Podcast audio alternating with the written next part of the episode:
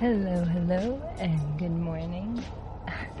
It is really nice and sunny today. It's only 10 o'clock in the morning, um, but it rained all afternoon yesterday. Hola a todos y todas, yo soy Guillo. Yo soy Fabia Camila, ¿Ya están? en donde vive el miedo.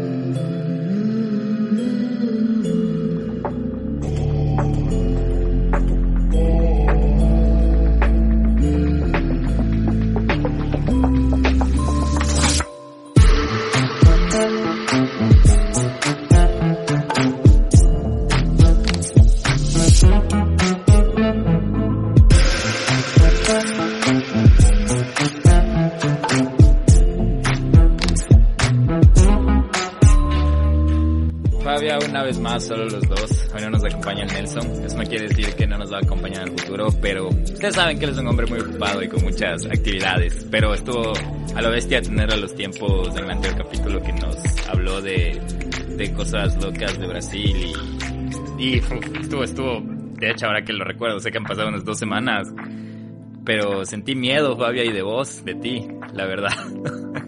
Ese capítulo en el que tuvimos que creo que, que estuvimos a punto de cruzar la línea de, de ponernos mucho en los pies de o el asesino o, el, o la víctima. Entonces, pero estuvo bastante entretenido. Creo que nos sentimos tan cómodos que empezamos a hacer esas, esas cosas, ¿no? Sí, estuvo súper cool, la verdad. Hola con todos los que nos escuchan, todas, todes, todos.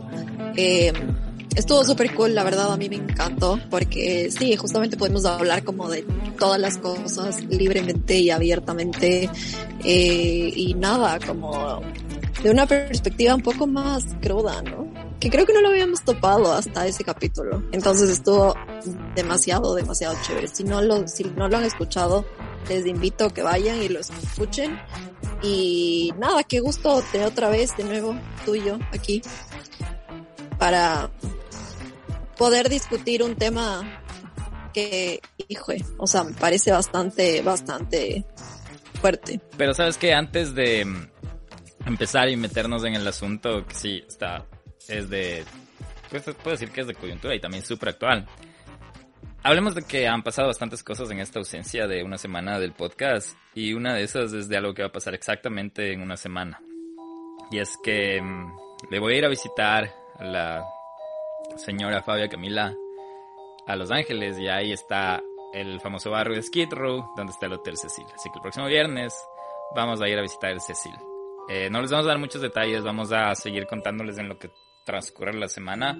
Tenemos preparadas cosas tanto como para ustedes como el podcast que nos siguen y también cosas especiales para los Patreon. Entonces, solo manténganse súper atentos en las redes, en, en el Instagram para en el Instagram, en el Instagram, en el Instagram para que sepan lo que está pasando, sepan lo que va a pasar y no les voy a mentir y de hecho creo que es la primera vez que lo voy a decir a la Fabia. Estoy emocionado pero a la vez como que medio como que medio medio como intrigado, asustado de lo que pueda pasar. Eh, no sé si les quieres contar que que querías quedarte ahí, pero el universo nos salvó. Sí, la verdad es que yo también estoy súper emocionada porque, eh, pues básicamente vamos a ir a visitar el Hotel Cecil. Yo en el tiempo que estaba aquí, que, que ya vivo aquí en Los Ángeles, honestamente he pasado por fuera, nunca he hecho así como que una inspección como tal del hotel. Quería quedarme en el hotel porque los tres pisos están habilitados, los tres primeros pisos, pero resulta que empezaron en una reconstrucción este año y pues todavía no la terminan, por lo que no nos vamos a poder quedar en el hotel, pero sí lo vamos a poder visitar. Entonces, nada, va a estar súper cool, la verdad. Los Patreon tienen acceso directo al live stream que vamos a hacer. Entonces, no lo sé, Los Ángeles es una ciudad súper mágica, criminalmente mágica. Entonces, tal vez se nos ocurre ir a visitar otro lugar por ahí, ¿no? Quién sabe, que sale, que salen con Yapa. Exacto, y ojo que, que el hecho de que esté en Los Ángeles eh, va a ser la primera vez también que esté en el mismo lugar de la Fabia, entonces... Y vamos a andar un poco por Los Ángeles, podemos decir a la parte de los Patreon, como hacerles conocer un poco lo que hacemos, Te- tenemos pensado hacer un blog, pueden, van a estar obviamente en el detrás, en el behind the scenes, en el detrás de cámaras de, de lo que va a ser. Pero bueno, no les vamos a dar más detalles para que seguirles informando en los siguientes días. Em, eso, eso quería contarles y no sé qué más se viene. Bueno, también viene el capítulo 50, que ya les vamos a decir qué pasa en el capítulo 50. Pero... Vamos a tener invitados especiales, va a ser algo muy chévere también. La verdad es que esta ausencia un poco que hemos tenido las últimas dos semanas ha sido para preparación de todo lo chévere que se viene para la visita de Guillermo a Los Ángeles y para el capítulo 50. Sí, totalmente. Y no es que hemos estado descansando, bueno, un poco, pero también hemos estado trabajando en ustedes y en el podcast que nos gusta compartir con ustedes.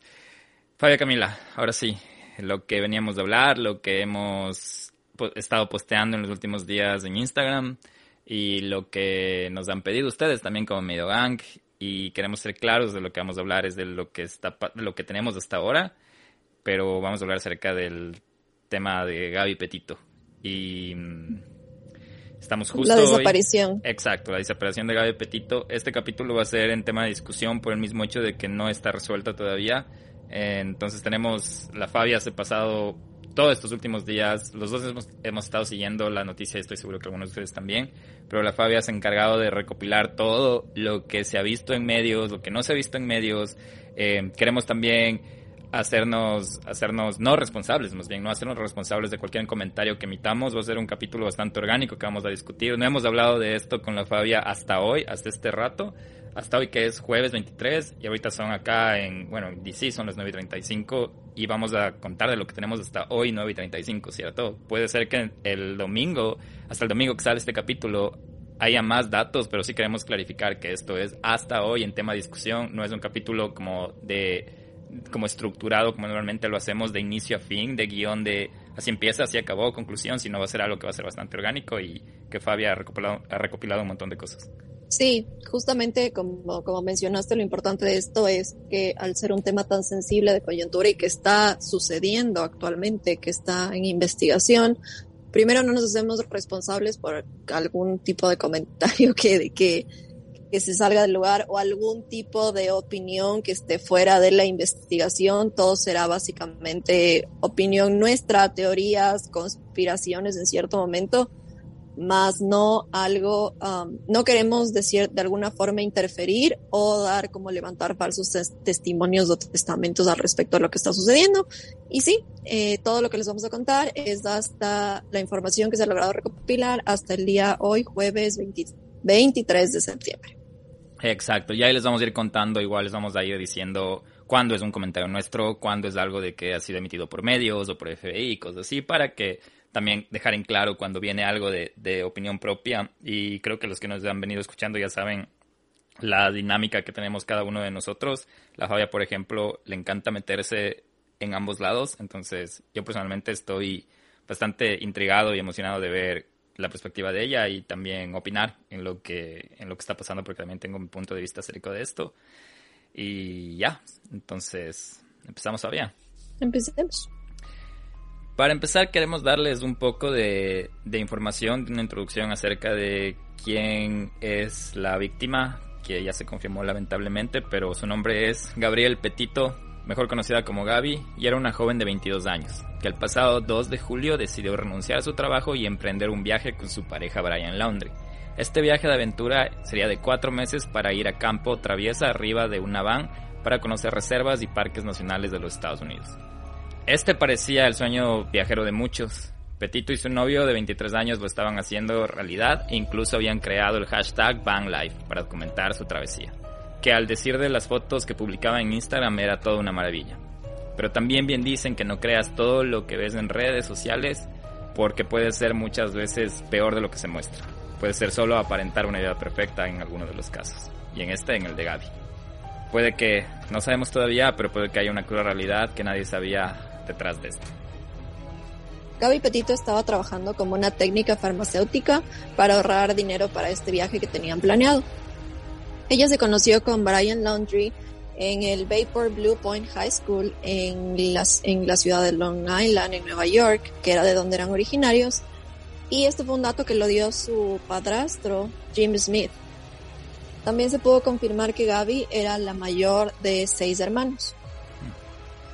La pareja dejó Nueva York el 2, de, el 2 de julio para lo que se suponía que iba a ser un viaje aproximadamente de cuatro meses de duración en una camper van, en una van convertible. Y mucho de este viaje iba a ser documentado y subido al canal de YouTube de Gaby y a sus redes sociales, por supuesto. Muchos de los posteos que Gaby pudo realizar en, su, en sus redes sociales se marcaban por las, palabras por las palabras en inglés, Traveling the World in Our Tiny Van o Viajando el Mundo en nuestra pequeña van. Y se utilizaban mucho los hashtags que eran Art, Yoga and Veggies, arte, yoga y vegetales. La línea de tiempo escrita por los detectives para la orden de registro cubre una serie de mensajes entre Gaby y su familia incluido mensajes extraños que recibió su madre el 27 de agosto, y un informe de que la camioneta en la que viajaban fue detectada por un lector de matrículas en el Sumter, salida del Boulevard de la I-75. La cronología indica que una Ford Transit blanca con las placas de Florida QFTG03 entró en la ciudad de Northport el 1 de septiembre a las 10 de 26 años. El teléfono celular de Gaby estuvo apagado durante unos 15 días aproximadamente y la última vez fue alrededor del 31 de agosto o el 1 de septiembre según lo que se conoce.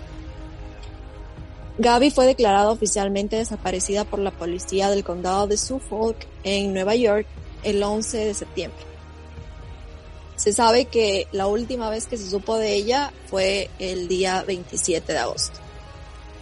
Ahorita ya nos das como un resumen de, de bien macro de lo que sabemos y también me, me, aclaras algunas cosas porque algo que también ha pasado en este caso específicamente, aquí sobre todo en Estados Unidos es bastante mediático y ha sido bastante expuesto en redes sociales. Y yo había escuchado de hecho en redes sociales que ella era mesera y ahorita tú me aclaras que era, era técnica farmacéutica, entonces eh, solo quiero poner eso como que a la luz de decir de que así como hay mucha gente que ahorita se siente frustrada y me incluyo acerca de lo que está pasando y cómo se han dado las cosas, que quiere resolverlo de alguna manera y ahí se vuelve un tema del teléfono dañado y es como, por eso decía que es una arma de doble filo de que así como las redes sociales pueden ayudar, también de alguna manera pueden perjudicar.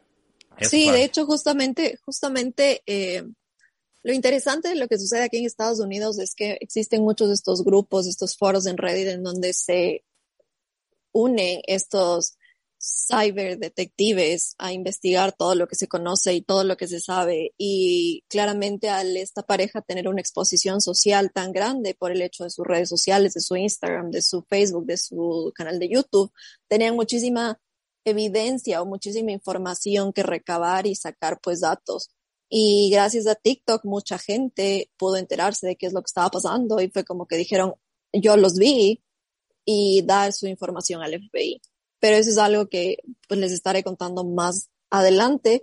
Y básicamente lo que hice en este caso es como recopilar una cronología de los sucesos de los últimos días de la, de la vida de Gaby, empezando el día 2 de julio, que fue el día en el que Gaby Petito y Brian Laundry partieron de Nueva York en su camioneta Ford Transit blanca. Durante las próximas seis semanas, ellos realizaban publicaciones en Instagram y YouTube desde diversos parques nacionales, ya que ese era el objetivo de su viaje, visitar muchos parques nacionales de los Estados Unidos.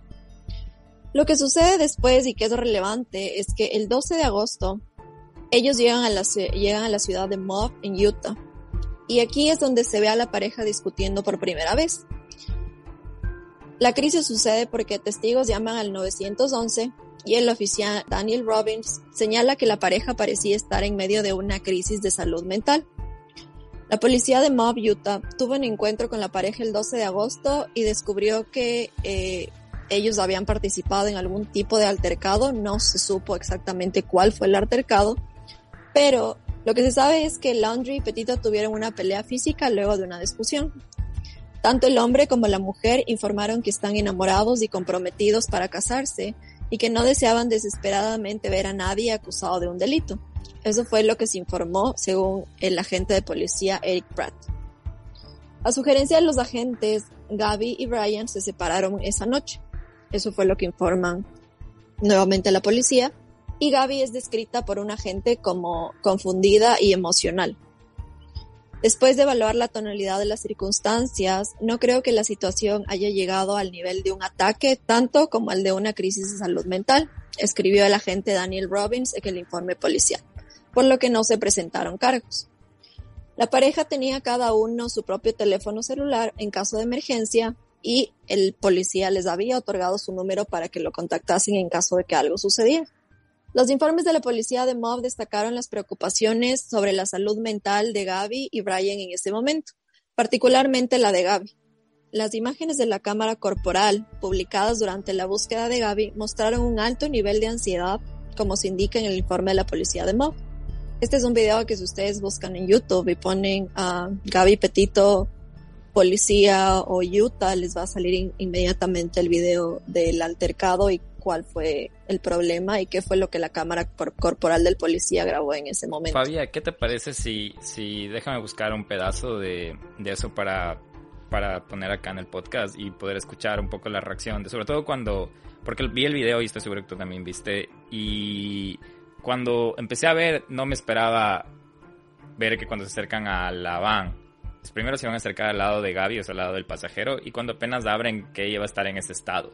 Yo me imaginé que iban a estar tranquilos, pero no, apenas la evidencia de que ella estaba en crisis es, es al segundo. Ella está llorando y todo. Entonces déjame, dame un segundo para ver si es que puedo encontrarle y le pongo ya.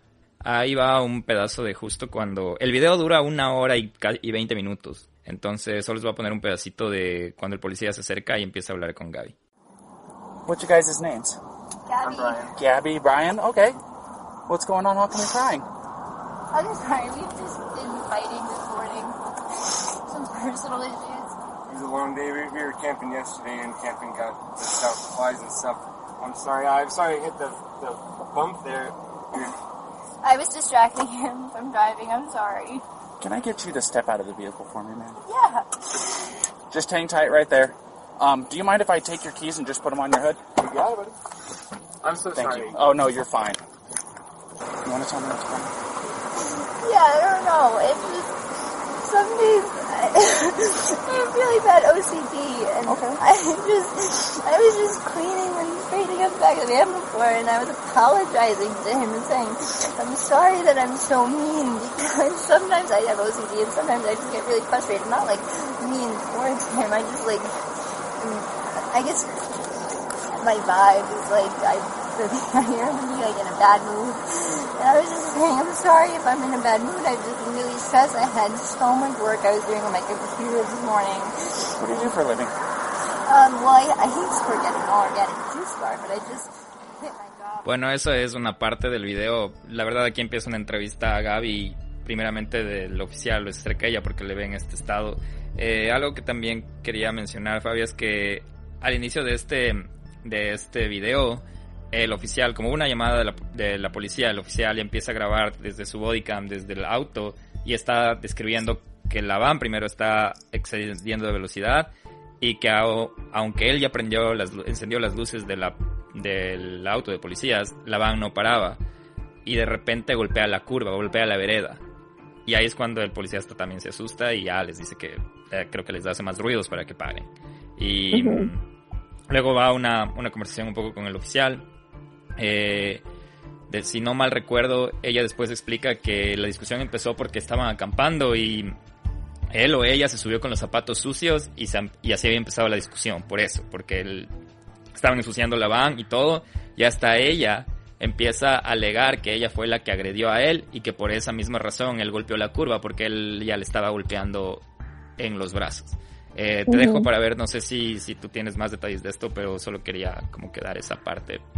Sí, lo, lo que sucedió es que después de este altercado, el informe policial también indicó que debido a las circunstancias relacionadas con la salud mental de Gaby, la policía de Portnoy creyó que existe una causa probable por la que ella no podía cuidarse a sí misma debido a su mayor ansiedad y la preocupación por su bienestar ha aumentado a un nivel exigente.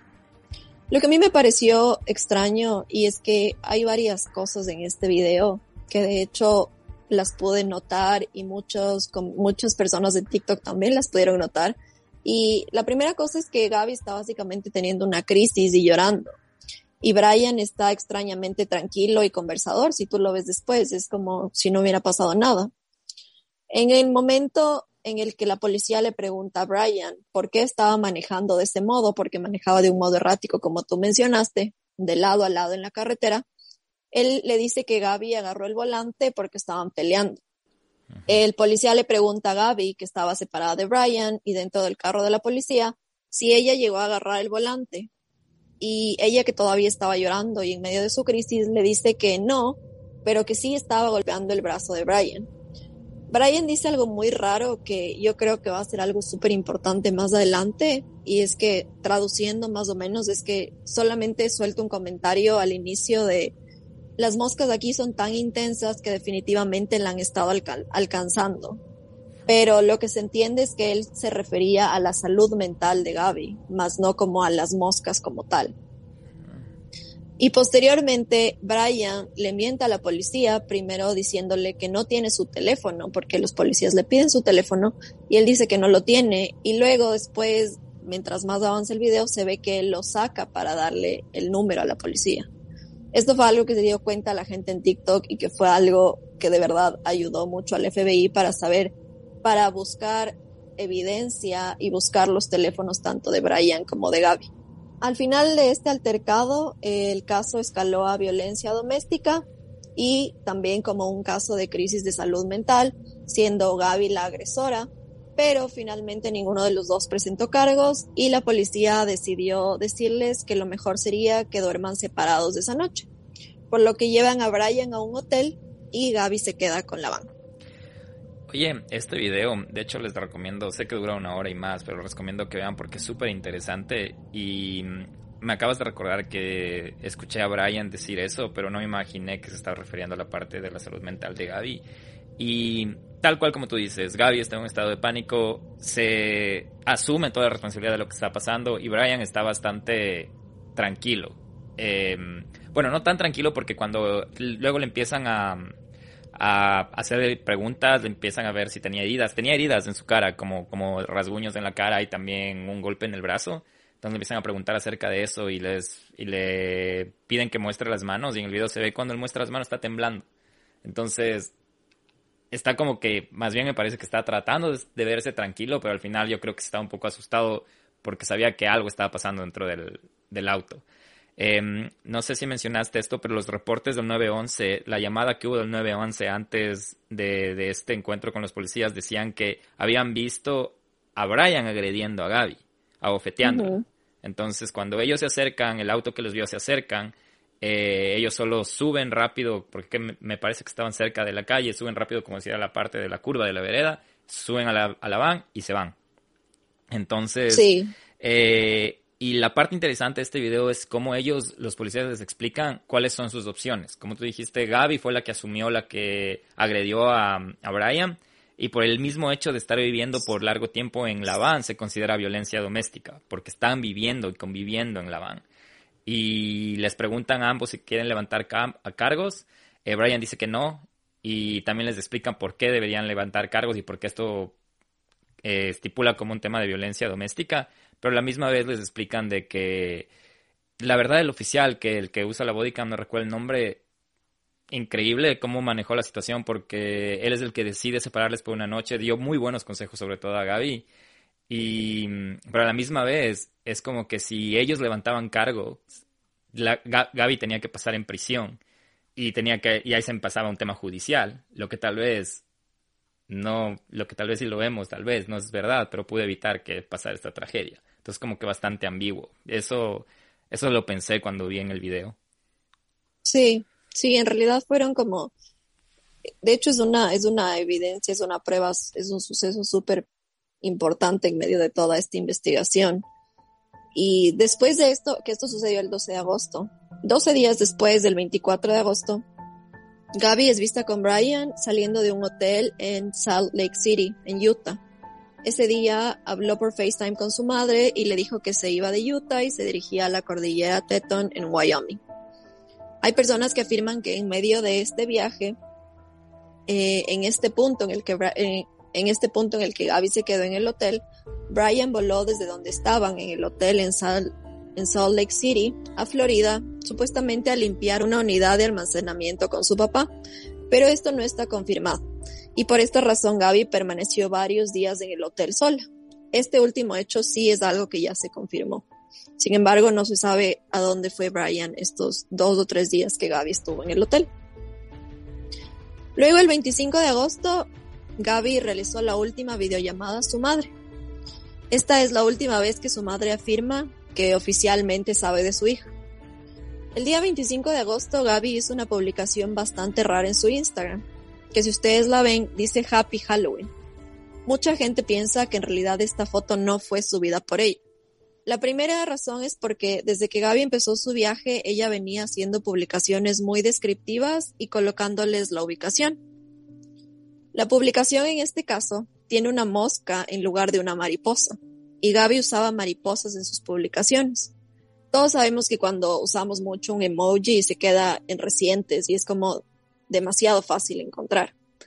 Y si es que retrocedemos al momento de la declaración de Brian en la cámara de policía y vamos exactamente al punto en el que Brian habló sobre las moscas, él lo que dijo es, las moscas aquí son tan intensas que definitivamente la han estado alcanzando.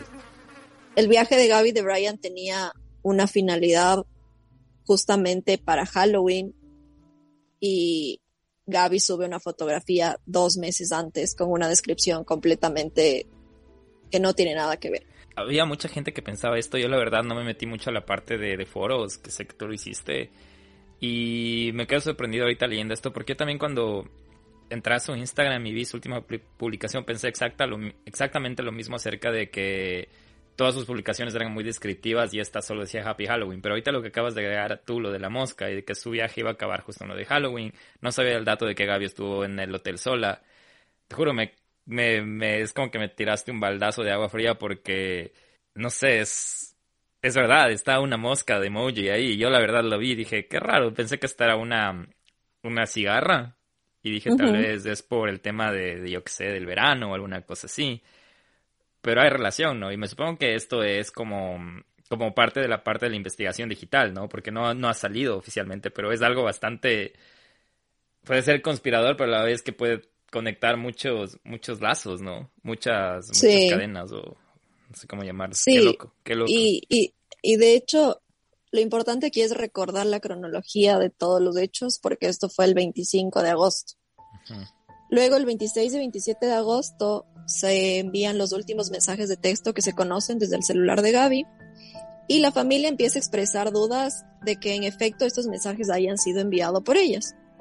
Uno de los mensajes que la mamá recibió decía algo como, por favor dile a Stan que no me puedo comunicar, está dejando varios mensajes de voz. Esto le pareció extraño a la mamá porque el abuelo de Gaby se llamaba, se llama pues Stan, pero ella jamás se refería a su abuelo de esa forma. Entonces era un mensaje totalmente sin sentido que no era normal para la madre de Gaby y tampoco entendía por qué Gaby le estaba diciendo ese tipo de cosas por mensaje.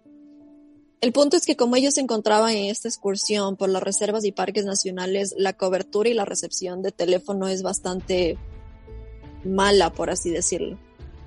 Y el día 30 de agosto, su mamá recibe un mensaje que dice no hay servicio en Yosemite, lo que no tiene sentido porque ellos iban a Yellowstone. Si es que vemos la distancia, Yellowstone está como en la costa este del país y el otro parque está en la costa oeste, entonces no tenía mucho sentido porque ese mensaje le había llegado a la mamá el 30 de agosto. Y lo que sucede finalmente es que el primero de septiembre, Brian regresa a Northport en la camioneta de Gaby, pero sin ella.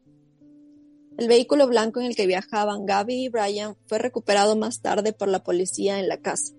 El vehículo fue procesado y había algo de material allí, considerándose material a sus pertenencias y demás cosas, y esto sería algo que las autoridades tendrían que revisar.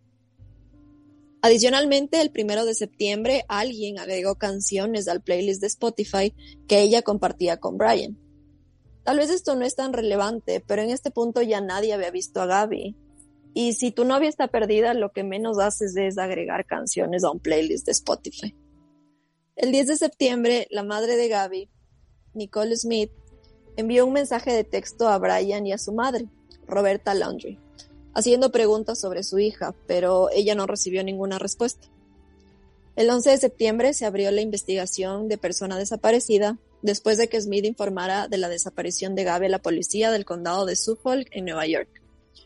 La búsqueda comienza cerca del Parque Nacional Grand Teton en Wyoming. El 13 de septiembre, la familia de Brian se niega a permitir que la policía de Northport hable con su hijo y emite una declaración a través de su abogado Steve Bertolino, diciendo que permanecerán en segundo plano. Los padres de Gaby ofrecen una conferencia de prensa para pedir información. Oficialmente, el 14 de septiembre, la policía declara a Brian Laundry como una persona de interés. La madre de la joven reprende públicamente a la familia Laundry por negarse a cooperar con los detectives. El 14 de septiembre, la policía ejecutó una orden de registro para la camioneta que ella y en la que Brian habían viajado.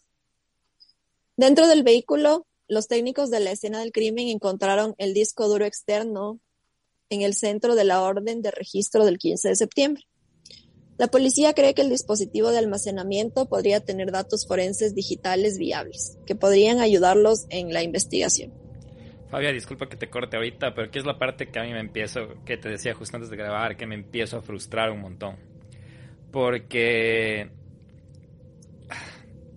regresa sin ella el 1 de septiembre y piden ayuda a él y a la familia. ¿Cómo, cómo la familia se rehúsa a hablar del paradero de, de la novia, de la que estaban comprometidos, ¿sabías? También mencionar esto, estaban comprometidos. Era como la, la futura yerna, persona que convivía con ellos. Y no son capaces de dar información. No sé, yo me estaba tratando de poner en los zapatos de, de los padres de Gaby. Imagínate eso y también, yo no sé como padre, si mi hijo vuelve, te juro, no soy padre, pero le diga a mi hijo que hable y diga, oye, ¿dónde está? De hacer sufrir más de una semana a una familia, a una familia que conoces, a personas que conoces. O sea, a mí me frustró un montón y me, me pareció malvado, malévolo, no sé cómo decirlo de otra manera sin, sin usar palabras malas. Pero te juro, aquí es la parte en la que me empiezo a frustrar. Y ya te voy a ir contando cuáles son mis preguntas, que, que un montón de cuestionantes que me da esta parte pero te juro es la parte que más me frustra de la, de la investigación, porque obviamente por ley él no era considerado en todo ese tiempo que él está, como decir, en su casa tranquilamente persona de interés ni, ni nada. Y tampoco tenía vigilancia, o sea, no tenía vigilancia policial ni nada. Y se va. Sí. Pero bueno, espera, ya vamos a llegar a esa parte. Después de todo esto, finalmente el 15 de septiembre, la policía publica imágenes de la cámara corporal del encuentro de la ciudad de Mob con el oficial, que fue lo que les contamos hace un ratito. El padrastro de Gaby Petito, James Smith, vuela a Wyoming para buscarla y colgar volantes de personas desaparecidas. Después de esto, el 16 de septiembre, la familia de Gaby Petito emite una declaración a través de su abogado pidiendo a la familia Laundry que los ayude con la búsqueda de su hija. El 17 de septiembre, la familia de Brian llama a los investigadores a su casa y les comenta que Brian está desaparecido desde el martes 14 de septiembre. Que la última vez que se lo había visto fue cerca de el T. Maverick Carlton Jr. Memorial Reserve, el 14 de septiembre que había salido para tomar un hiking o para hacer una ruta de senderismo. ¿Por qué se enteran de esto? Porque Brian tenía un Mustang que fue reportado como abandonado y llamaron a los dueños del Mustang, que eran sus padres, a decirles que si no retiraban el carro, pues lo que iba a pasar es que la grúa se los iba a llevar, se lo iba a llevar y pues iban a quedar sin carro. Lo misterioso de todo esto es el actuar de sus padres, porque lo que hacen es primero es ir a retirar el auto, van al parque, retiran el auto, regresan a casa y después de esto informan que su hijo está desaparecido. Esa es la parte que te digo que me frustra, todo, todo el actuar de los padres. Es como que yo no le encuentro sentido, te juro, ¿no? Y justo lo que tú estás mencionando es cómo, cómo esperas, yo no sé, Fabia, si no apareces en dos días, yo estoy seguro que tu mamá te reporta. Si, si eso si no aparece al un día. Si no es... Sí. Y imagínate esperar cuatro días. Y después de este, de, de la situación en la que están de, de su novia prometida desaparecida, que él desaparezca, decir, ah, por ahí debe estar. Esperemos unos cuatro o cinco días que no asome para, para llamar. No. Sí. No. De hecho, sí, y de hecho esta fue la última ubicación en la que Brian fue visto. Eh, como te estaba comentando antes de empezar el capítulo, sabemos que Brian era un chico le gustaba estar afuera, le gustaba mucho estar afuera, más afuera que adentro, y de hecho era un campista y senderista experimentado, que básicamente ya había hecho muchos de los trails o muchas de las rutas de sendero por sí solo y se las conocía muy bien. Lo, aquí hay dos teorías. La primera es que está comprobado ya que días antes de la desaparición de Brian, él y sus padres fueron a acampar. Él y sus padres fueron a acampar, posterior a esto Brian desaparece. Entonces, lo que se dice es que al Brian ser un senderista tan experimentado, él tomó lo que se conoce como los Appalachian Trails, que es un trail que básicamente es de 2.000 millas, más o menos, 2.200 millas, y conecta varias reservas a lo largo de la costa este del país, bueno, no la costa, pero como a ese lado del país, y llega hasta Canadá. Sí, yo te comentaba que conozco este trail porque hice nueve millas del trail desde Asheville, North Carolina, hasta la borde con Tennessee. Y yo soy una persona que, primero, mmm, tampoco no soy nada activa, pero no soy senderista experimentado. Y estuvo duro las nueve millas, pero cuando hay un sendero, como tú dices, conecta hasta Canadá. Si tienes experiencia, si estás equipado como tienes, y él se fue el 14, desaparece 14, 15, 16, 17, cuatro días cuando se le reporta Imagínate en cuatro días si es que tomó ese sendero, ya ni siquiera está en Florida. De hecho, sí, justamente lo que una de las mejores amigas de Gaby pudo reportar al FBI fue que eh, Brian ya había completado los Appalachian Trails, que él ya había hecho este sendero y que lo había completado en tres meses. Por lo tanto, tenía ya experiencia en cómo cruzar los Estados Unidos hasta llegar a Canadá por un sendero. Entonces, el, el, hecho más importante, creo yo, también es del punto de que los padres salen a acampar con él y luego el hijo desaparece y como si nada, ¿no? O sea, sí, mi hijo se fue, tal vez está, no sé, la verdad no sé. El punto es que algo que a mí me pareció muy loco también fue cómo funcionan las leyes en el estado de la Florida, que ya les voy a contar más adelante. Pero para continuar con la cronología, Después del 18 de septiembre, el FBI y la policía de Florida lanzan oficialmente una persecución para encontrar a Brian Laundrie y se buscan, se centran en buscarlo en la reserva Carlton de Florida. El 19 de septiembre, una pareja publica imágenes en YouTube que parecen confirmar que la camioneta en la que viajaban Gaby y Brian estaban en el Parque Nacional Grand Teton el 27 de agosto. El FBI luego anuncia que se encuentra un cuerpo en el bosque que creen que es el de Gaby. El 20 de septiembre, o sea, hace tres días, las condolencias llegan a la familia de Gaby ya que su padre publica un conmovedor homenaje a su hija en Twitter.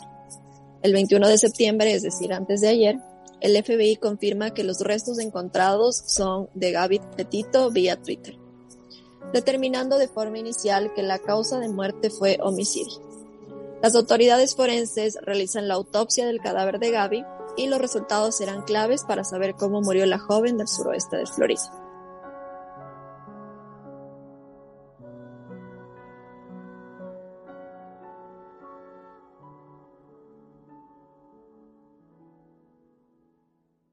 Esta es una cronología de más o menos cómo fue los últimos días y la desaparición y los sucesos relevantes antes y después de que se encontrara, de que Gaby desapareciera y pues hasta que se encontró el cuerpo de Gaby.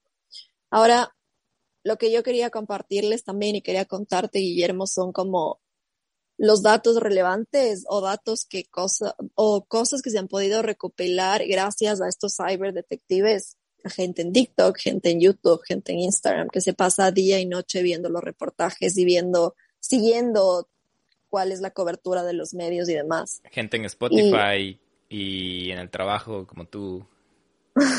sí. Antes de que vayas esto, ¿cómo te sentiste siendo una detective digital por tres, cuatro días? La verdad, muy, muy, muy, muy, muy... O sea, fue muy loco, porque personalmente te quieres, quieres llegar como al fondo y quieres como saber qué es eso que no se están dando cuenta. Y obviamente los, la gente del FBI tiene 50 mil años más de experiencia que un cyberdetective.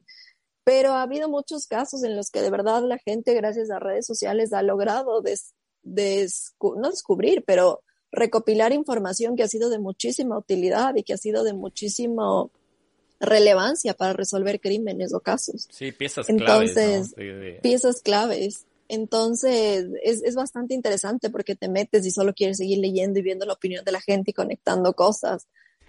Pero tienes que y- tener cuidado porque algo de lo que lees seguro no, no es real. Entonces sí hay un poco de tener un Sí, poco de poder también de es el, el, discernimiento. el ¿no? discernimiento de qué es verdad, qué no es verdad, qué ya está demasiado loco o qué sí puede ser, ¿no? Sí. Y lo que les voy a describir a continuación son, son relatos de personas que vieron a Brian del 25 de agosto al 30 de agosto y posteriormente se comunicaron con el FBI. Todos ellos, por supuesto, vieron el caso en TikTok o en noticias y se dieron cuenta de que habían tenido una interacción con Brian en estas fechas.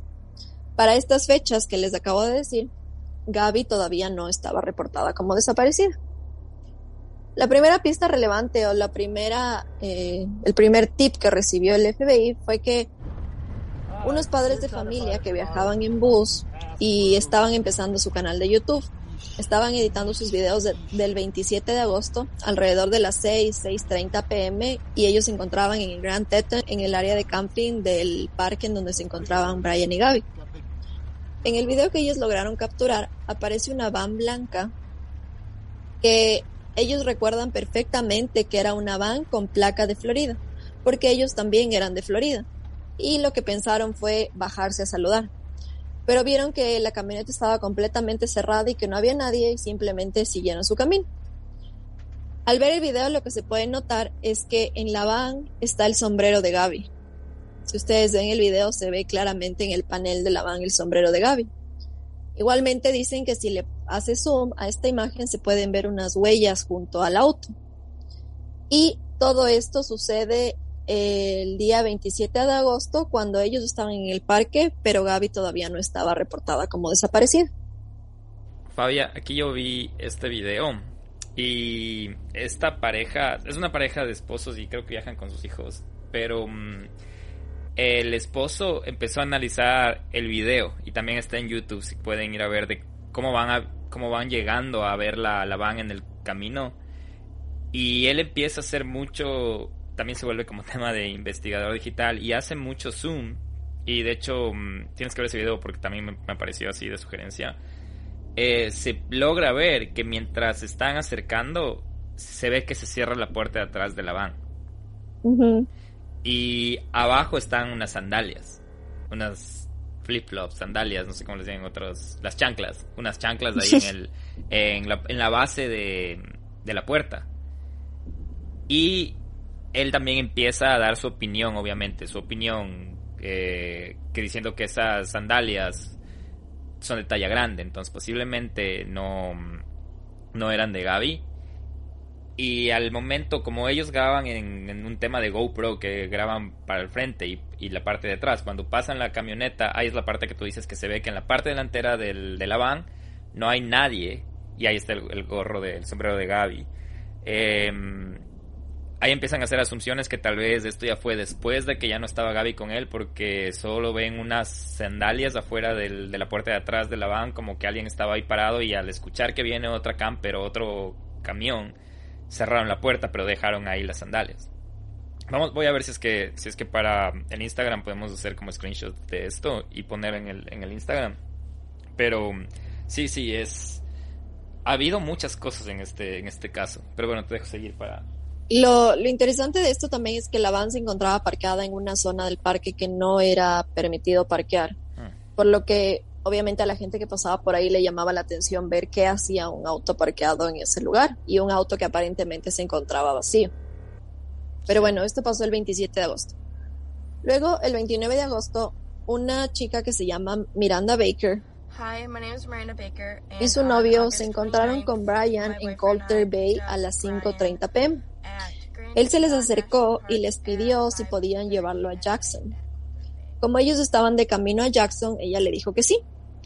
Él se montó en la parte de atrás de su jeep y hablaron por unos minutos.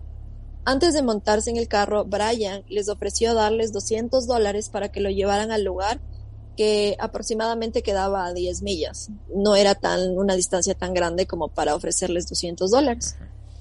Lo que Brian les dijo fue que él había estado acampando por varios días sin su prometida y que ella estaba trabajando en sus redes sociales en su van. Es decir, que ellos se habían separado y que aparentemente Gaby se había quedado en la van trabajando y que él se había ido a acampar a otro lado. En un momento Miranda le dijo a Brian que ellos iban en camino a Jackson y Brian se puso nervioso y les dijo que se estacionaran, que él se iba a bajar. Lo dejaron a las 6 y 9 pm. Ella dice que él se bajó rápido del carro y dijo que iba a encontrar un lugar donde hacer parado. Dice que Brian se veía relativamente limpio para alguien que supuestamente tenía días acampando solo. Y de manera general la situación fue bastante extraña. Miranda tiene eh, evidencia al respecto, ya que en este momento pues su teléfono logró como capturar el recorrido que ella había hecho y en efecto se ve las paradas que había hecho como a las cinco y media, seis y nueve y adicionalmente tiene mensajes que le había enviado a su madre a esas horas contándole lo que estaba sucediendo. Miranda y su novia reconocieron a Brian por TikTok y después de esto se comunicaron con el FBI. Brian también le dijo que estaba acampando con su novia no en el lugar donde todos acampan, sino en un lugar en medio de la nada, cerca de Snake River. Eso fue el 29 de agosto y todavía no había sido reportada como desaparecida.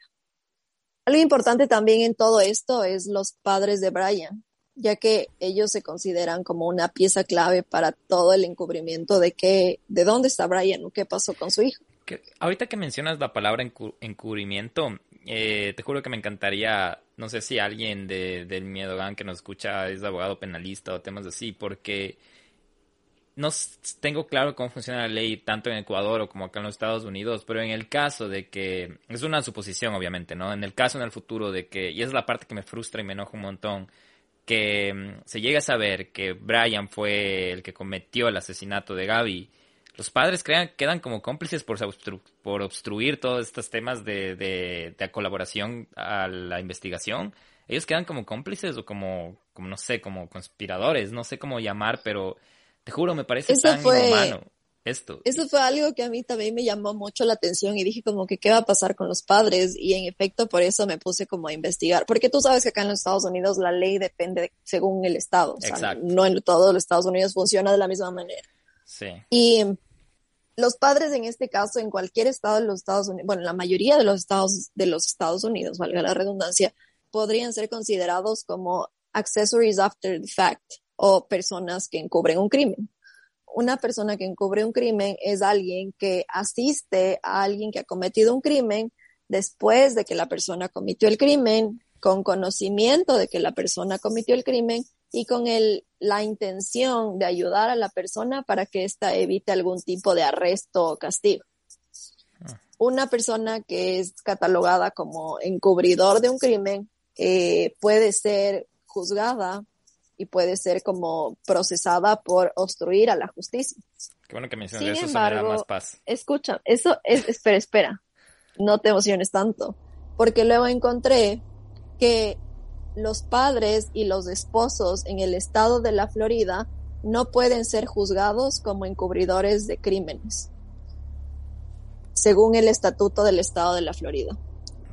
Adicionalmente, el privilegio de ser esposo o ser padre lo que no te permite en el estado de la Florida es testificar en contra de tu esposo o de tu hijo. Por lo tanto, no hay ninguna motivación para que ellos no hayan encubierto el crimen de su hijo, ya que por estado o estatuto de la Florida ellos no pueden ser procesados como encubridores del crimen. De ninguna manera. No. Padres y esposos están protegidos. Eh, no sé si tienes datos, más bien es una pregunta que te hago. Sé que cuando el día lunes también allanaron la, hubo ya la, la orden de allanamiento para la casa de Brian, o sea, la casa de los padres de Brian, que era donde vivían. Y los padres fueron, no puestos bajo custodia, pero fueron escoltados por la policía, o sea, fueron subidos a un, un carro de policía. No sé si ellos están ahorita en custodia, en, en custodia policial o están también libres por ahí con el tema de que pueden también irse, ¿no? Cosas así. No, están, no están bajo custodia policial, ya que no son personas de interés, en este caso la persona de interés de su hijo. Sí los movieron del lugar. La verdad no se conoce ciencia cierta hasta hoy, 23 de septiembre, cuál fue la razón por la que las movieron del lugar, pero hay teorías de gente que los padres fueron movidos a otra locación porque se presume que van a haber noticias pronto y quieren que al no ser personas de interés y al no tener ningún tipo de culpabilidad por los estatutos de la Florida, mantenerlos lo más lejos posible de todo el circo o de todo el escándalo que va a haber. Ya te imagino, para que no vayan a hacer justicia por propia mano, que quieran... Exactamente, exactamente. Entonces, lo que se está especulando es que con los resultados de la, de la autopsia, pues se pueda proceder a un arresto o se pueda como dar alguna conclusión ya grande que pueda de verdad poner en peligro a la vida de los padres de Brian, que están protegidos por el estado de la Florida. Entonces, básicamente esa es como la teoría de por qué fueron movidos de ellos. Así que yo creo que de verdad, esto me pareció muy lógico, yo creo que sí vamos a tener noticias pronto, sí vamos a saber avances de qué fue lo que pasó.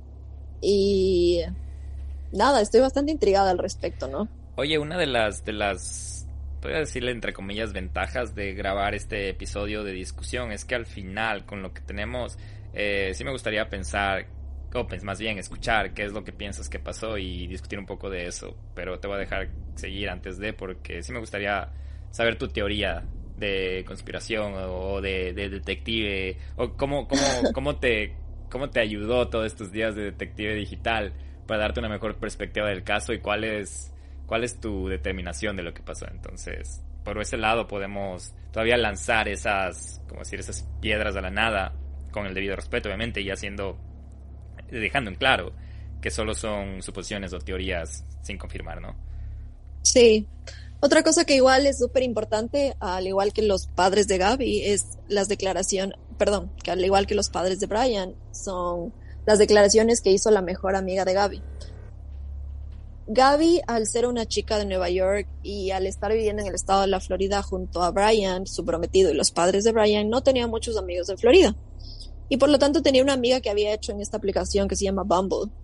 Eran amigas muy cercanas y ella recientemente dio declaraciones al FBI y básicamente lo que ella contaba es que Gaby en un inicio al presentar a su novio lo presentaba como un hombre súper cariñoso y que se preocupaba por ella, pero que en realidad ella pudo darse cuenta que era un hombre muy celoso y controlador. En una, en una declaración que Rose Davis, la mejor amiga de Gaby, dio, dijo que Brian había llegado a tal punto de celos y de control que en una ocasión cuando ellas dos quisieron salir en una noche de fiesta, Brian había escondido la identificación de Gaby para que ella no pueda entrar al bar y una vez que Gaby se encontraba fuera del bar, Brian había llegado a simplemente hacer un episodio de violencia doméstica tal cual como el que habían presenciado las personas el día 12 de agosto cuando se vio que la había bofeteado y que la trataba mal y que posterior a esto se subieron a la, a la van.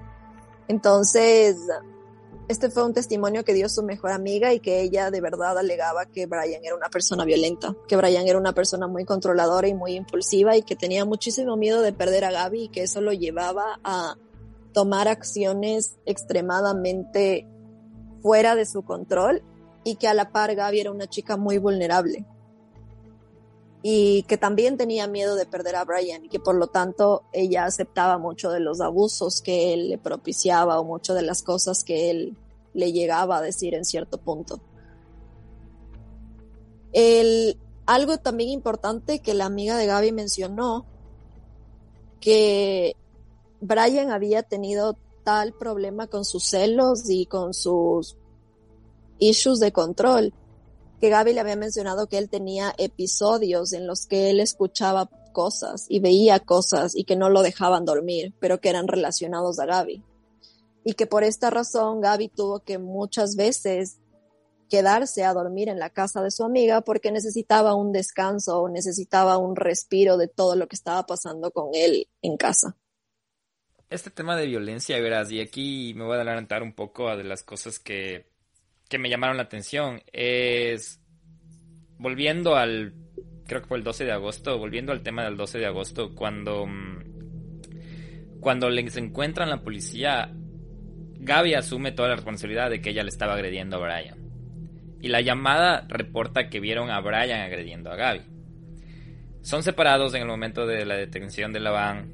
Gaby es entrevistada por un lado, Brian por el otro, y mientras Gaby está siendo entrevistada, los policías le, le preguntan si ella fue la única que agredió, y ella se reafirmó que sí, que le golpeó, le estaba golpeando el brazo, temas así. Y recuerdo clarísimo, así clarísimo, que le preguntaron, ¿y él te golpeó? Y ella dijo, no, nunca me ha golpeado. Y decían, ¿estás segura? Él no te levantó la mano, no te hizo nada. No, no me ha tocado. Voy a esto porque muchas de las personas que sufren violencia, yo lamentablemente he tenido personas que, cercanas que han, sufrido violencia doméstica y la persona que sufre violencia doméstica se avergüenza de la situación en la que vive. Entonces nunca va a afirmar lo que está pasando. Nunca va a decir sí, me golpearon, porque se avergüenza de la situación en la que ella mismo, inconscientemente, es una vergüenza inconsciente en la, en la situación que ella mismo se metió. También hay que tener en cuenta que la violencia no solo es física, también empieza desde la parte psicológica, en temas de relaciones, independientemente sea mujer o hombre. Pero se dice que un tema de violencia doméstica empieza desde la parte del aislamiento y la codependencia. Que, que tu pareja, que nace por parte de tu pareja. Te pongo un ejemplo, que mm, eh, si tú y yo fuéramos una pareja, yo empezarte a decir que no me gustan tus amigas, que no me gusta tal amigo, pero cosas que solo yo veo, que tú ni siquiera ves, pero tú, el amor que tenemos es tan ciego que tú escuchas lo que yo digo como una ley. Y eso pasa cuando, cuando nos hemos enamorado decimos sí a todo de la persona con la que hablamos, pero ahí nos empezamos a aislar de personas que fueron amigos nuestros que tal vez nos conocen más de la nueva relación que estamos teniendo.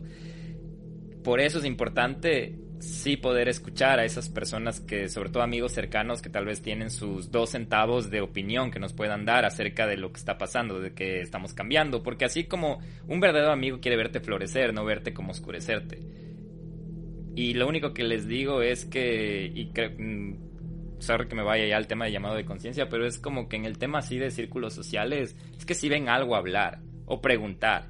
Y eso ya he hablado antes, porque a veces nosotros nos hacemos de la vista gorda y tal vez sí nos podemos hacer de la vista gorda cuando vemos algo en la calle que no nos interesa, pero no si es alguien que conocemos y alguien a que apreciamos. Eso me parece como que también, eh, no me parece que, que deberíamos hacer. Si tenemos todo, no el derecho, sino tenemos toda la oportunidad y toda la, la, la cancha para poder hacer una pregunta, yo creo que sí debería hacerse. Y de la otra parte, si podemos escuchar, sí, por lo menos escuchar hasta para decir, no, estás loca o estás loco. Pero si tienes un círculo social que has cultivado por muchos años, sí es bueno como que abrir a opiniones externas. No necesariamente estar de acuerdo, pero abrir opiniones externas. Tener diferentes perspectivas. No sé si me hago entender, pero me hizo, me hizo, me hizo pensar en todo eso ahorita que estamos hablando, habla, estabas hablando del tema de violencia doméstica porque me frustra un montón este caso. Me frustra un montón de, mm, de todo lo que está pasando. Porque, ¿sabe? Ahorita estamos. Estoy asumiendo un escenario que tal vez no es real. Porque quién sabe que tal vez Gaby también tenía unos episodios violentos. Pero no quiero meterme más del tema. Pero de lo que sabemos es lo que. Mi perspectiva es de que ella sufría violencia. Y que tal vez ella tenía temas de patologías mental que él no supo sobrellevar. Y todo se salió de control. Pero sigamos para, para ir concluyendo ya al final de qué es lo que tú piensas, qué es lo que yo pienso, porque ya estoy hablando demasiado. Pero bueno, para después de haber recopilado la cronología, los datos importantes, los datos relevantes como el suceso con la policía, la desaparición de Brian, la, el encubrimiento de los padres, las confesiones de la amiga, las confesiones de la gente que pudo ver en TikTok, las confesiones de la gente que lo llevó a Brian de punto X o un punto Y. Hay otra teoría que la verdad me pareció bastante loca, pero dije, ¿por qué la voy a descartar? Y es que aparentemente, o lo que se supone que los detectives, los cyberdetectives han llegado a una conclusión, es que Gaby estaba embarazada. Hmm. Hay una teoría online en la que se dice que Gaby estaba embarazada después de que se encontró en su Pinterest un board o un, una carpeta en Pinterest en donde había muchas cosas relacionadas a un bebé, a bebés, como vestimenta para bebés, mantitas para bebés, cosas así. Y en uno de los videos de igual, de hechos por, por la GoPro de esta persona que pasó súper cerca, lo que se dice es que si es que analizas la profundidad, igual como los alrededores, se puede ver un sonograma cerca de la camioneta, como tirado en el suelo. Y es una teoría súper loca, pero. Eso te iba a decir, ¿estás segura de que se ve eso? Porque soy. Bueno. Es una teoría, es una teoría súper, súper loca. Ojo, son teorías, ¿no? Todos estos son teorías que estamos como Sí, son teorías, exactamente. Por eso este tema es de discusión, más que, más que un capítulo de, como les, les repetimos al inicio, de, de inicio y fin. Esto es algo sin resolver, conclusionando, y creo que vamos a entrar a la parte de teorías. Y, sí. si podemos discutir, ¿no, Fabia? Si yo te digo, no, eso es una locura, o cosas así. Sí, sí, claro que sí. Sí, entonces... Qué loco eso. Eh, sí, también me pareció loco, pero lo por lo por qué me llamó la atención es porque primero como dicen que el, este sono, sonograma ecografía no sé no sé cómo se dice esta ecografía fue encontrado cerca de la van dije como ok si pudieron ver el sombrero si pudieron ver las sandalias por qué no podrían ver una ecografía en fin lo que se especula por qué Gaby estaba embarazada es porque después de descubrir este tablero en Pinterest, también se dieron cuenta que la madre de Brian compartía este tablero en Pinterest. Es decir, ella era parte también de este tablero. Y el tablero contenía varios links a diferentes tiendas de ropa en donde se presume que podían haber ya selecciones de diferentes atuendos o accesorios para bebés. Por lo que se sabe, esto no es algo que se ha confirmado o no. Tal vez en la autopsia puedan decir si saben que Gaby está embarazada o saben que no, nunca fue verdad. Es básicamente una teoría, es pura especulación en este punto de la investigación. Pero lo que no sabemos es si es que esto llega a ser verdad, si es que esta fue la causa por la que Brian colapsó y tal vez la mató. Tal vez y no era parte de sus planes, tal vez tuvo un arranque de ira. Dije, quién sabe, no lo sé. Todo puede suceder, todo puede pasar. Pero en fin, después de realizar toda esta investigación, dije, necesito sacar mi teoría y mi conclusión. Y después de haber estado siguiendo la historia de Gaby desde que prácticamente salió a la luz y viendo las noticias y leyendo como todos estos foros y hilos en Twitter y toda la gente investigando, lo que me di cuenta es que si quiero sacar una teoría, me gustaría como, sabemos que desgraciadamente muerta ya está, pero no sabemos cuándo fue el momento en que la mató, cuándo fue el momento en que la desgracia sucedió y tampoco sabemos cuáles fueron sus motivaciones. Incluso ni siquiera sabemos si fue él, porque como te decía, todo, todos somos inocentes hasta que se demuestre lo contrario. Entonces, no sabemos si fue Brian, no sabemos si fue un accidente, no sabemos si alguien más estuvo ahí en ese momento, no sabemos nada. Fabia, ahora ya vas a tu, a tu teoría. ¿Vas a empezar con tu teoría? Sí. Eh, ¿Te parece si chequeamos a ver si hay alguna información extra antes de que empieces para ver si eso hace cambiar tu teoría? A ver. Ah, sí, mira, hay una actualización de las 10 y 20. Eh, hace una hora más o menos. Menos de una hora. Dice que Brian Laundry dejó su casa sin teléfono y sin billetera. Y que sus padres estaban, estaban preocupados porque tenían miedo de que él se haga daño a sí mismo. Me parece una estupidez porque si tenías miedo que se haga daño, ¿cómo reportas después de cuatro días que tu hijo está desaparecido? La verdad, mucha gente está asumiendo que en realidad están buscando el cuerpo de Brian y no a un Brian vivo. Eso Porque el último equipo de rescate que mandaron, bueno, en realidad la zona en donde le están buscando actualmente es una zona que tiene, por, el, por la época del año y por la temporalidad y todo lo demás, está, creo que tiene muchos, muchos como sectores en donde hay el río es bastante caudaloso y donde hay como serpientes y también hay caimanes y cosas así. Entonces, el último equipo de rescate que mandaron fue el, equipo de diving, de, de, buceo, de, o sea, que están especializados en el agua, porque lo que creen es encontrar el cuerpo de Brian pues flotando en alguna parte. Entonces, están más apegados a encontrar un Brian muerto que a encontrar un Brian vivo, según mis creencias o según lo que yo he podido ver. No estoy diciendo que así sea, es lo que yo creo. Cuéntanos, ¿qué, qué pasó? ¿Qué crees que pasó para... y después hasta llegar a ese punto de que crees que estaban buscando un, un cuerpo más que una persona viva?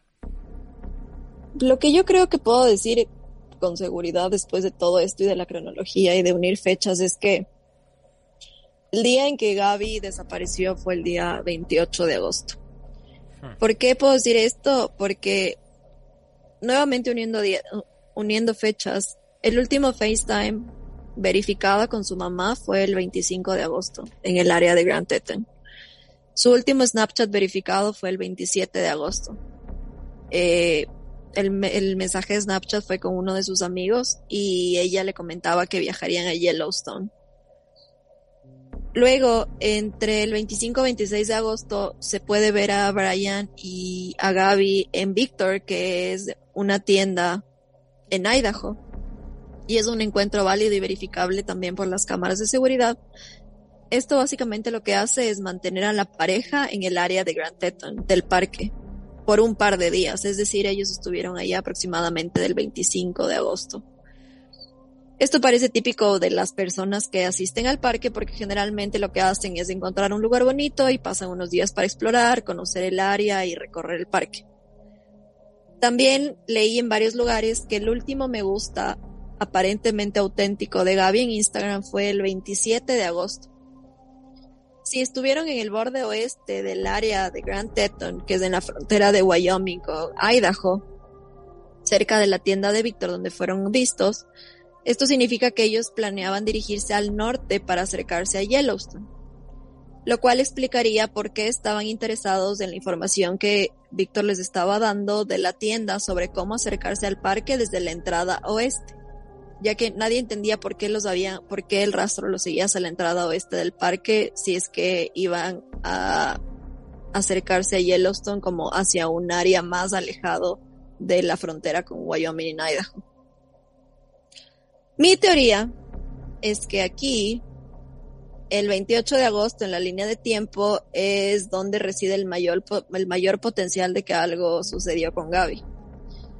Gaby y Brian habían sido vistos del 25 o 26 haciendo Snapchat, dando likes en Instagram el 27 y ella no tenía contacto por la falta de cobertura, pero tenía el compromiso de hablar sobre encontrarse pronto en Yellowstone, en la entrada oeste, con una de sus amigas del 29 de agosto.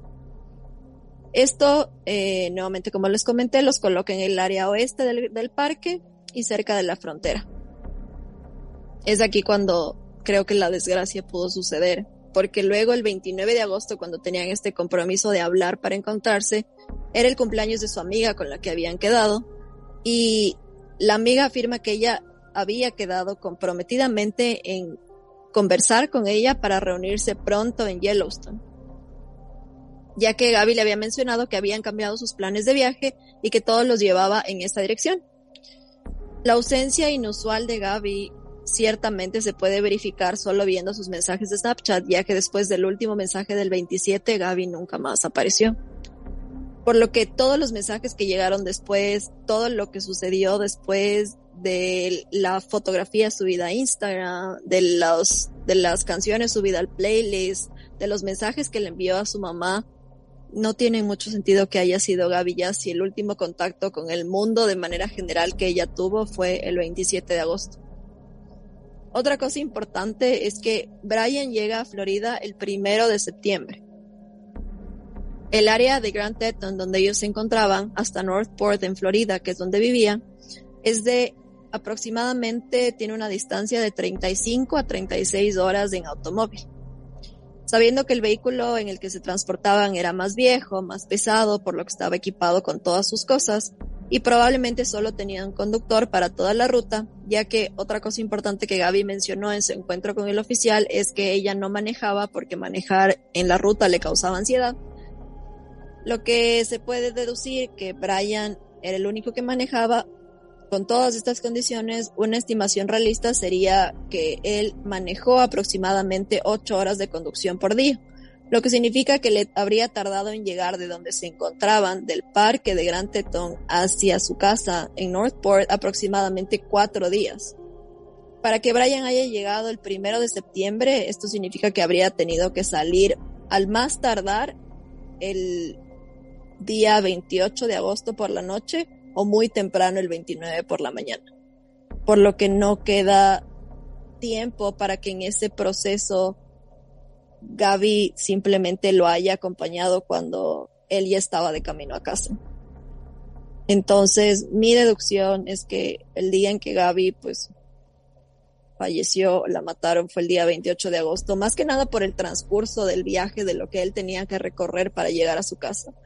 ¿Por qué la mató? La verdad no quiero hacer como sacar conclusiones o llegar a algún tipo de, de, teoría. De, conspiración, de teoría al respecto, porque la verdad me parece un tema súper delicado, más que nada por, por el momento en el que lo estamos viviendo, pero sí considero que, como te dije, todos somos inocentes hasta que se demuestre lo contrario, si es que la mató en el mejor de los casos, por así decirlo, espero que de verdad haya sido un accidente, que haya sido algo que salió de su control y que no fue algo que lo tenía planeado, que no fue algo que que en efecto lo hizo, obviamente lo hizo con maldad, pero lo hizo con una planificación estratégica, con odio hacia ella, porque finalmente ella era una persona que lo amaba muchísimo, que estuvo ahí a pesar de sus ataques de ira y de rabia y todo lo demás. Entonces, mi teoría es esa. Fue un accidente, la mataron el 28. Brian está desaparecido, probablemente Brian mm, si es que no está muerto, pues está en su camino a esconderse o a huir o a, no sé, a desaparecer del país por un tiempo. Y finalmente el último dato relevante que pude encontrar con respecto a esto es que el día de hoy se sacó en los medios que finalmente se levantó una orden de arresto para Brian Laundry, porque antes de esto solo era una persona de interés y al ser una persona de interés no podía estar vigilado y no podía estar como cuidado por la policía ni nada por el estilo. Al tener una orden de arresto, pues prácticamente una, pasa a ser una persona buscada y la policía está en a lo largo de la nación, a lo largo del país, poniendo todos sus esfuerzos en encontrar a esta persona. Pero la orden de arresto se levanta no por la desaparición de Gaby, no por la no por la muerte de Gaby, por el homicidio de Gaby, sino porque posterior a su desaparición, él empieza a realizar retiros o débitos de la cuenta bancaria de, Gaby y a realizar retiros de cajeros automáticos con la tarjeta de, de débito de Gaby, retirando cerca de mil dólares aproximadamente. Y esta básicamente es la razón por la que deciden levantar una orden de arresto y pues ponerlo como dentro del, dentro del listado de personas buscadas en los Estados Unidos. Te voy a mandar un certificado de detective digital. certificado. Un certificado, un diploma. Qué difícil hablar de esto justo en este momento que todo sigue en desarrollo. Y qué buena descripción de tu teoría, el... Me, me, yo también tenía mis teorías y todas las cosas. Al escucharte algunos datos que tú diste, me cambiaste un poco el tema de la teoría y de hecho, en tu cronología, no estoy de acuerdo. Bueno, no es que no estoy de acuerdo en una parte, pero creo que tú dices que su último día fue el 28, ¿cierto? El 28 de agosto. Y yo creería que gracias a ti, gracias a lo que tú explicaste, que tal vez fue máximo el 25 de agosto por lo que me hiciste notar en el post de Instagram, que fue el 25 de agosto, el último post de ella, con el Happy Halloween. Entonces, por eso creía que ella no fue. Tú me hiciste caer en cuenta que tal vez ella no fue. Pero sí, yo la verdad, cuando escuché de este caso, eh, yo recuerdo que fue hace dos semanas, creo que cuando salió la primera noticia de que estaba desaparecida. Y como dijeron que que el novio había regresado sin ella y no quería hablar. Yo te juro que llegué hasta pensar que era un tema de, de experimento social. Gaby estaba buscando hacerse su propio nombre, quería ser bloguera de viajes, quería llegar a este, a este punto de vivir de eso. Y lo estaba haciendo bien, tenía talento, como podíamos ver, pero mm, yo recuerdo que vi el video de su, mm, de su viaje, el que hicieron como esta compilación que se publicó el 27, si no me equivoco. Y... o antes del 27 me parece. Gabby Petito never goes outside. me puse a pensar que y vi los seguidores y todo. Mientras yo veía, veía cómo subían los likes, cómo subían los seguidores y pensé, este canal va a explotar, pero por razones incorrectas. O sea, no está explotando ahorita por, por el viaje, sino por toda la conmoción de la desaparición de Gaby. Entonces, por, un, por una parte, yo pensé, tal vez es un experimento social que ellos quieren comprobar en cómo el poder de las redes sociales y por eso él no quiere hablar y ella está viva y va a aparecer y va a decir que se quedó o alguna cosa. Eso llegué a pensar yo primero. Dije, y ahorita como como hay muchas, estamos expuestos a redes sociales, tal vez era como un tema de experimento social. Después cuando desapare, cuando ya él se escapa y cuando encuentran el cuerpo, y me acuerdo que te dije que, que era casi obvio que era ella, pero te decía, ojalá no sea ella. Igual, si no era ella, iba a ser otro tema de que haya un asesino suelto. Pero sí, sí, sí me costó creer de que, de que fue asesinada o fue un accidente o cosas así.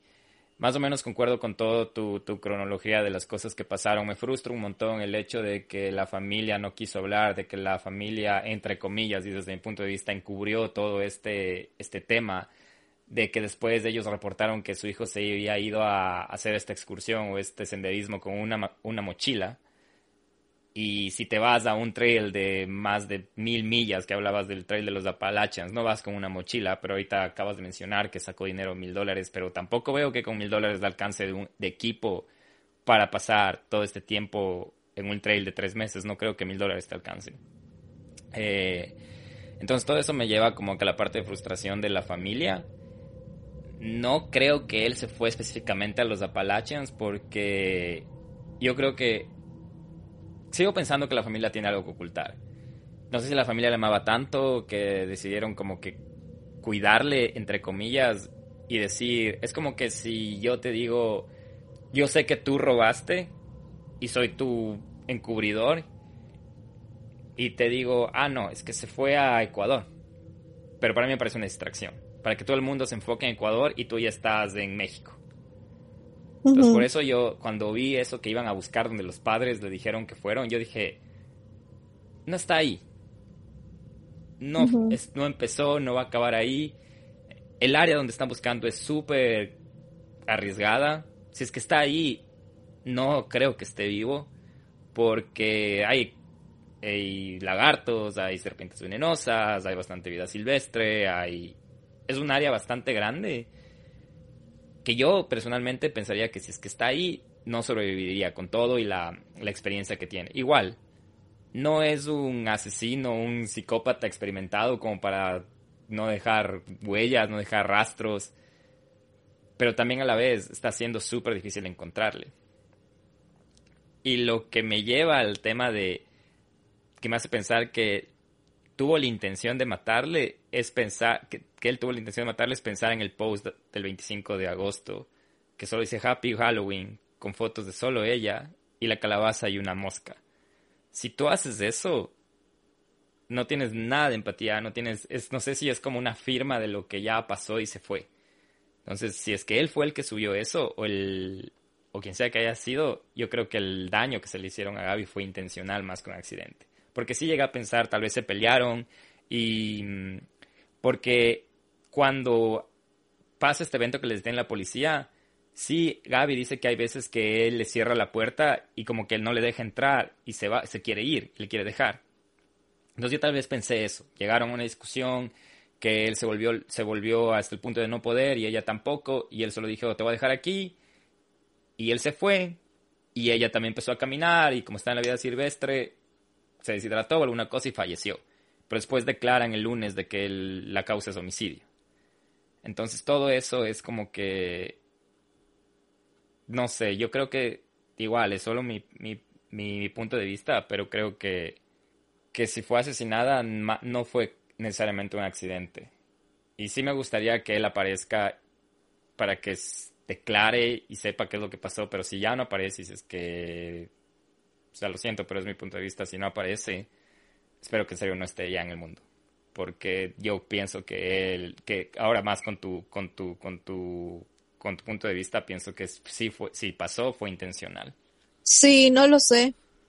Pero bueno, nuevamente creo que para cerrar esto quiero una vez más recordarles que todo esto es una opinión, todo esto son tonterías, todo esto es información que se ha recopilado tanto de reportes, de informes oficiales del FBI y de la policía, como de personas que así como nosotros está investigando el caso y siguiéndolo a detalle y buscando cosas en el Internet, porque el Internet es un arma realmente poderosa en donde puedes encontrar un montón de información, pero asimismo esa información debe ser usada con mucho cuidado y con mucha cautela también.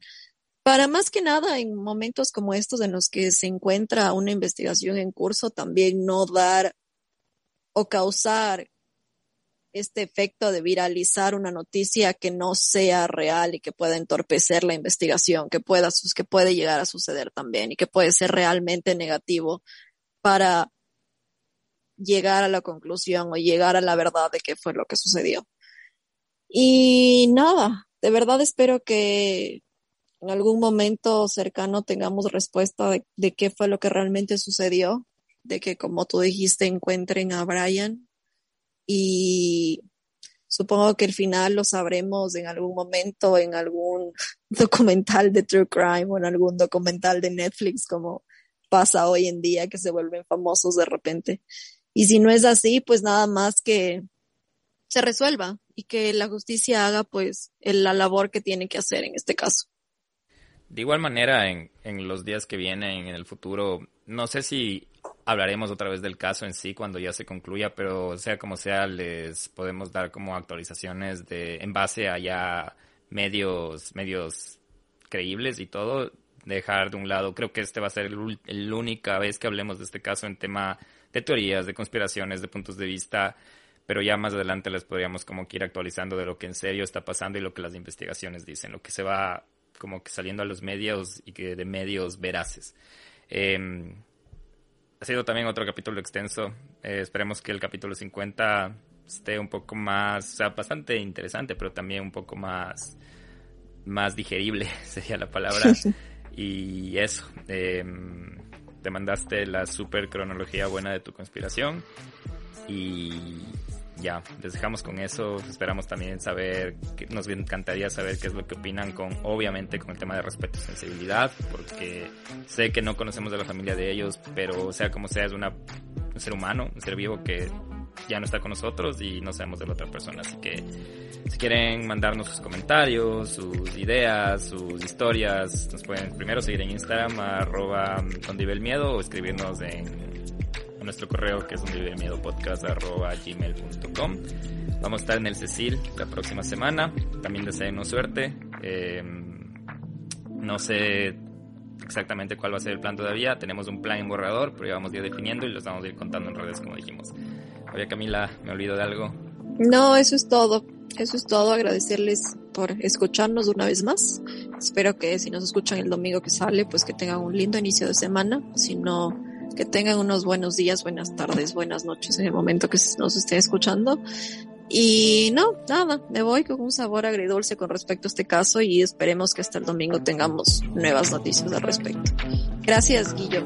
Listo, cuídense un montón, quiéranse y ya nos vemos. Chao. Adiós.